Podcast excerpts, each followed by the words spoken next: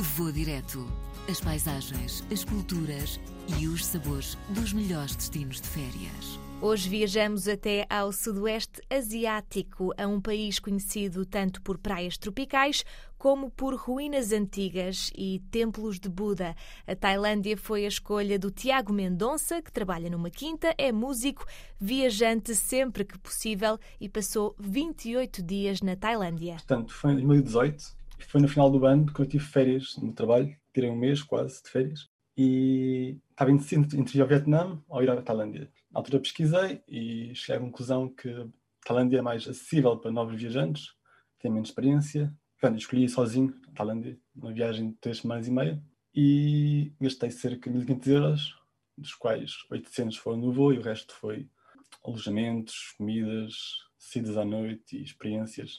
Tudo o que fiz, gastei 1.500 euros em três semanas e meia. Era sempre o mais barato possível, nível hostéis. Uh, via sempre as reviews, as, as, recomendações e os comentários para escolher alguma coisa que não fosse dar uma surpresa negativa.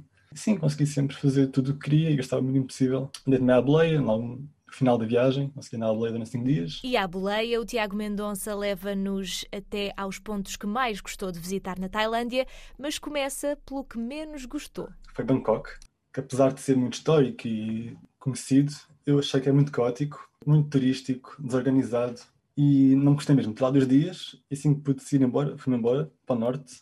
Cheguei a Chiang Mai, onde aí já gostei muito mais, que era mais natural, mais uh, as pessoas eram mais relaxadas, era tudo diferente.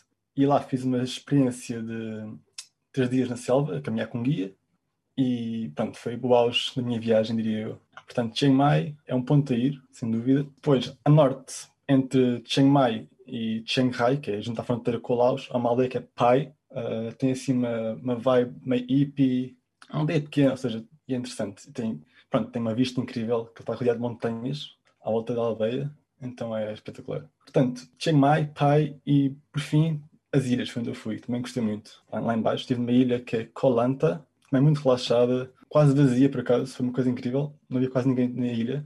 E pronto, e a água é sempre quente, o sol é espetacular, e eu diria que são esses três pontos que eu recomendo mesmo.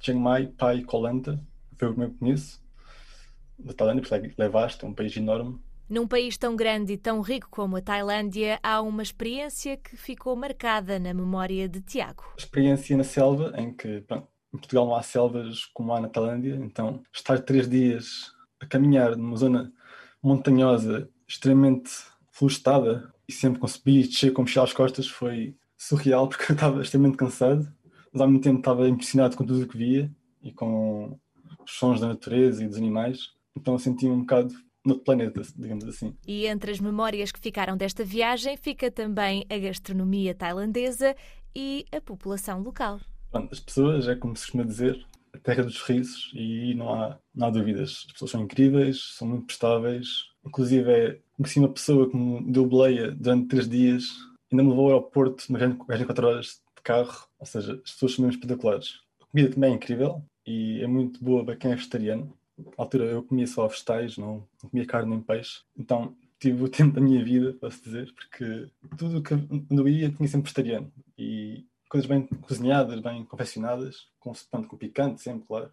Um euro comias um prato enorme, cheio de massa, com, com legumes, com ovos, pronto, com os condimentos todos, as especiarias do chili que eles põem. Por um euro comias e bebias, ficavas saciada.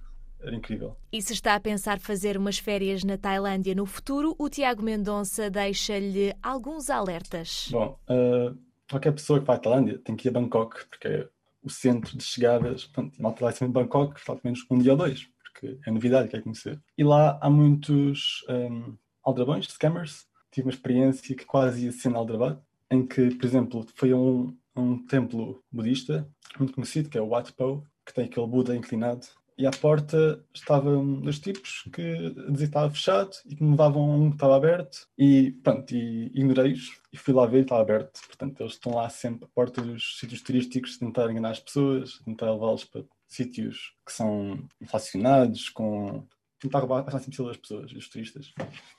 E é isso que é preciso ter cuidado quando sai a Bangkok, essencialmente. Se forem, vão com o tempo, porque a Tailândia é um país longe daqui, Portugal, logo só em viagem são quase dois dias perdidos, por isso tentem evitar os sítios turísticos, porque Tailândia é um país enorme e tem muito para explorar. E vão. E mesmo depois de 28 dias intensos na Tailândia, Tiago Mendonça não esconde a vontade de regressar. Da próxima vez que for à Tailândia, vou direto a Pai. Vou direto. As paisagens, as culturas e os sabores dos melhores destinos de férias.